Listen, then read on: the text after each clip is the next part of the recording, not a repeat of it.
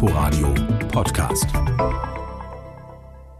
Der Tag in Berlin und Brandenburg mit Heiner Martin im Studio. Ab 23 Uhr Schluss mit lustig in Berlins Bars und Kneipen bis morgens um sechs, so die Entscheidung des Senats als Reaktion auf steigende Zahlen bei Corona-Infektionen. Klar, für die Gastronomen bedeutet das Verluste. Der Senat will den Knapiers und Restaurantbetreibern finanziell unter die Arme greifen. Da gibt's erste Eckpunkte. Man will sich aber noch abstimmen mit dem Bund. Was bekannt ist, RBB-Landespolitikreporter Jan Menzel. Von einem Todesstoß für viele Bars sprechen die Betreiber und auch eine Umfrage des Gaststättenverbandes DEHOGA zeigt, bei vielen Gastronomen geht die Existenzangst um.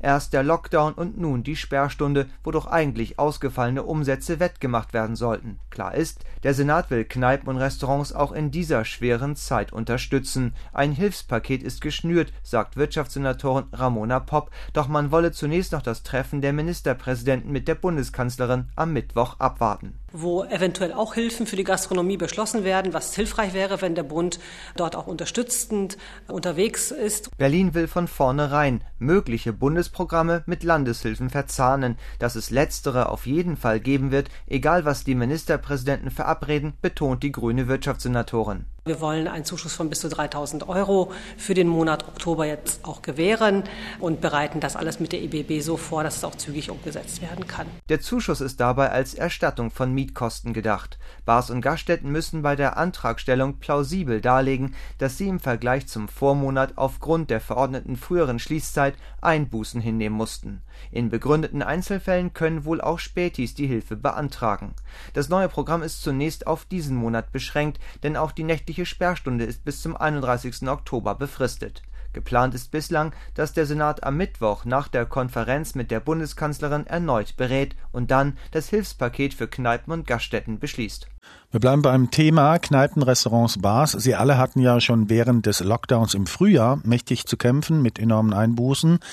Und genau deshalb ist ein Gastronom vor Gericht gezogen. Er wollte Entschädigung vom Land Berlin. Das Landgericht hat diese Klage aber abgewiesen.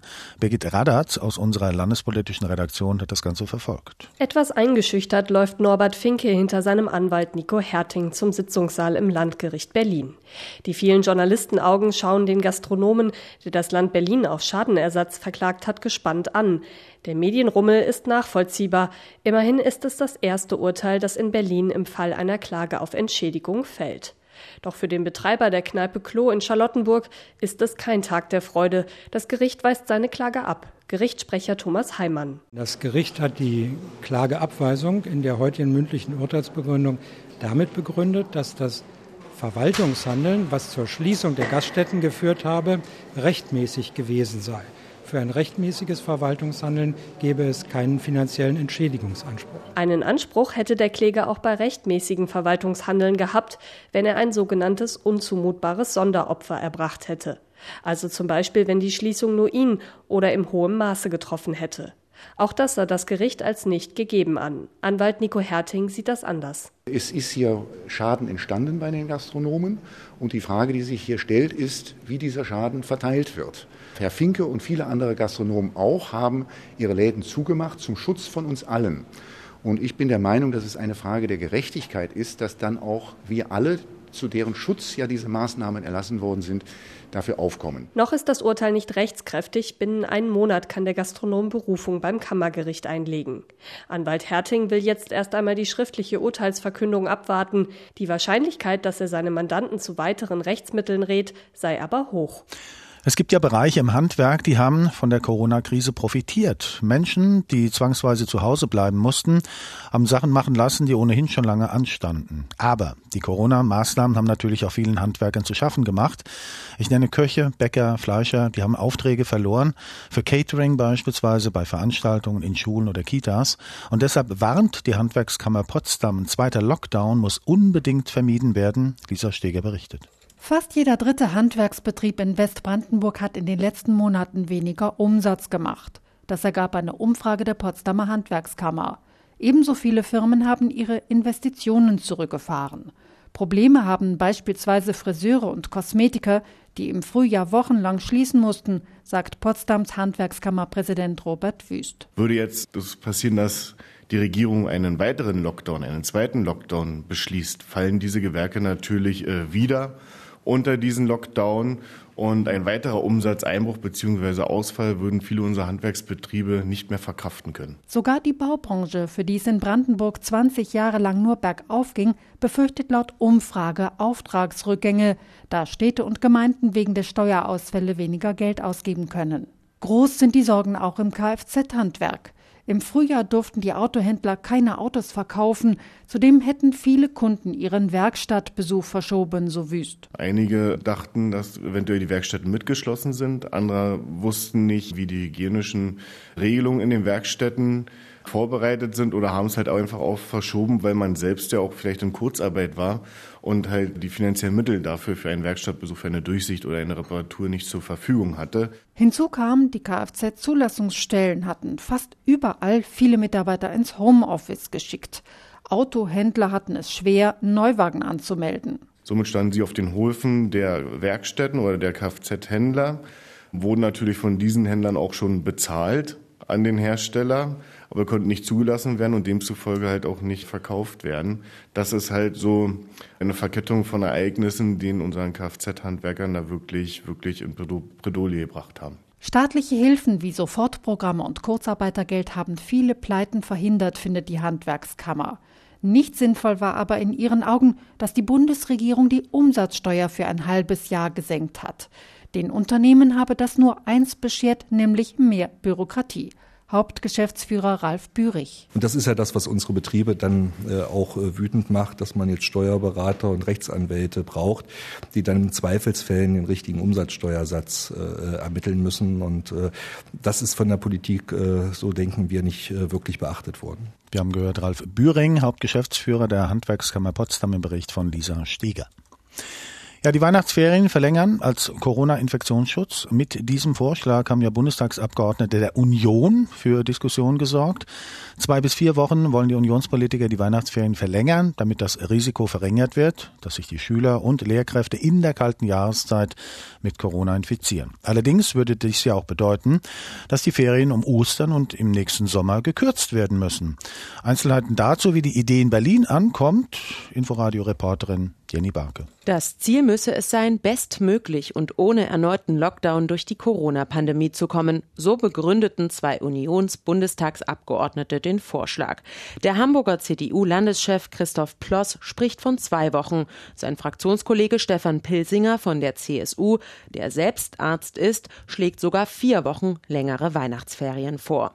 Die Idee ist nicht neu, sagt Corinna Balko vom Berliner Landeselternausschuss, habe aber bereits im Sommer bei der Berliner Elternschaft keine Mehrheit gefunden. Ich gehe davon aus, dass sich an der Urlaubsmangelsituation bei vielen jetzt nichts verändert hat und dadurch, dass ja mittlerweile auch Beherbergungsverbote zum Beispiel in Brandenburg existieren oder in Schleswig-Holstein, Mecklenburg-Vorpommern, man sozusagen als Berliner auch nicht schön im Nahbereich wohin fahren kann, ist natürlich Ferien jetzt für viele auch sehr unattraktiv. Wer keinen Urlaub nehmen könnte, müsste stattdessen wieder die Kinder parallel zur Arbeit betreuen oder, um die Doppelbelastung zu vermeiden, versuchen, eine externe Betreuung zu organisieren, sagt die Vorsitzende des Landeselternausschusses Kita.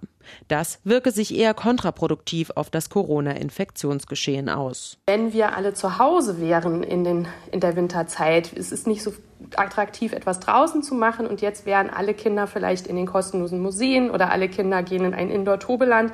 Das heißt, die Kindergruppen würden sich eigentlich eher noch sehr viel mehr mischen. Für längere Weihnachtsferien wollen die Unionspolitiker die Oster- und Sommerferien verkürzen. Der Kitas in Berlin diese Regelung mit hoher Wahrscheinlichkeit nicht mitmachten, würden dadurch allerdings gemeinsame Familienurlaube mit Kita- und Schulkindern unmöglich, kritisiert Baiko. Stattdessen wünscht sie sich zur Infektionsvorbeugung eine Aufteilung in kleinere Schulklassen. Das sieht auch der neue Corona-Stufenplan des Senats vor, wenn die Covid-Zahlen wieder steigen.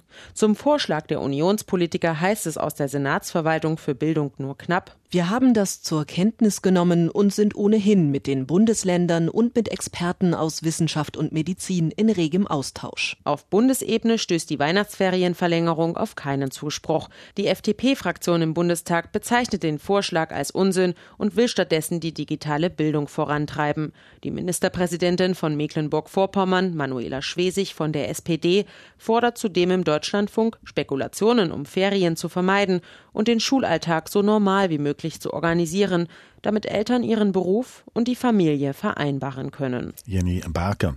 Viadrina-Studenten haben jahrelang dafür gekämpft. Dann ist er zu einem großen Erfolg geworden, dieser grenzüberschreitende Stadtbus zwischen Frankfurt-Oder und Slubice. Seit 2012 gibt's den und nun nichts, Corona-Pause. Immer noch, obwohl andere Busse andernorts ja längst wieder über die Grenze fahren dürfen. RBB-Reporter Fred Pilarski hat sich vor Ort mal umgehört. Wer kein Auto hat, der muss zu Fuß über die Stadtbrücke zwischen Frankfurt und Swobice. Das sind die Leute nicht mehr gewohnt. Hier über die Brücke und dann bei Eisregen und so ist gräuslich. Sehr schlecht. Haben ich bin ein alter Mensch. Ja. Ich will mit Bus fahren. Die erste Zeit haben wir gewartet und gewartet, drei Busse abgewartet. Und dann ging eine Frau zum Busfahrer und sagte, nee, der fährt nicht mehr jetzt in der Corona-Zeit. Bis dahin sind sie immer wieder mit dem Bus 983 über die Grenze nach Swobice gefahren, Pendler, Studierende, Marktbesucher, bis zu 400.000 Menschen im Jahr. Die grenzüberschreitende Buslinie gilt als voller Erfolg und das ist das Problem jetzt. In Polen gelten Abstandsregeln in Bussen da wir einen sehr hohen Fahrgastandrang haben, insbesondere am Bahnhof oder zu bestimmten Zeiten auf dem Weg nach Frankfurt, früh in der Morgenspitze oder auch am Nachmittag, äh, können Sie das dem Fahrgast nicht mehr sinnvoll verkaufen, warum er denn jetzt der ist, der jetzt nicht mehr mit darf. Sagt Christian Kuke, Chef der Frankfurter Stadtverkehrsgesellschaft. Allerdings grenzüberschreitende Nahverkehrsbusse gibt es außer in Frankfurt-Swobice auch in Schwedt oder Guben mit ihren jeweiligen Nachbarorten. Dort fahren sie auch jetzt noch. Die Erklärung, erstens sind sie nicht so voll wie die Frankfurter Busse, zweitens fahren sie jeweils nur eine Station an im Nachbarland. In Swobice hingegen sind es sieben Haltestellen, die der Frankfurter Bus ansteuert. Um das Corona-konform hinzukriegen, müssten doppelt so viele Busse fahren, sagt Stadtverkehrschef Christian Kuke.